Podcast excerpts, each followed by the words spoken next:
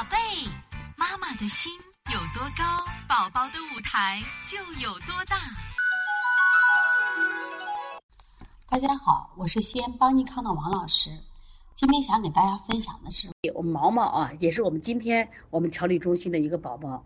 这个宝宝呢，两岁，他临床特征啊，身材比较瘦小，但是人很精啊，口水非常严重。他妈妈说，经常把衣服都打湿了。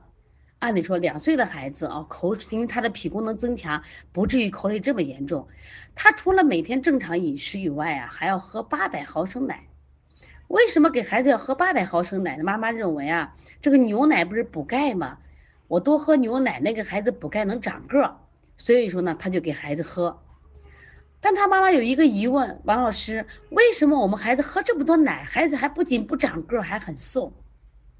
我就给他讲啊，我说你这个孩子两岁了，因为你已经是呃饮食呢以我们的主食为主了，你再给他喝八百毫升奶，增加了他脾胃分担，造成的脾虚不能摄精，口水外流，大量营养流失。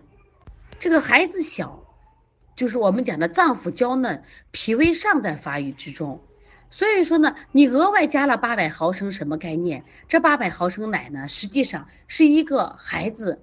就是一个一岁内的孩子一天的饭，一天的奶量，你的孩子正常饮食还要给加奶，我说一定不正确。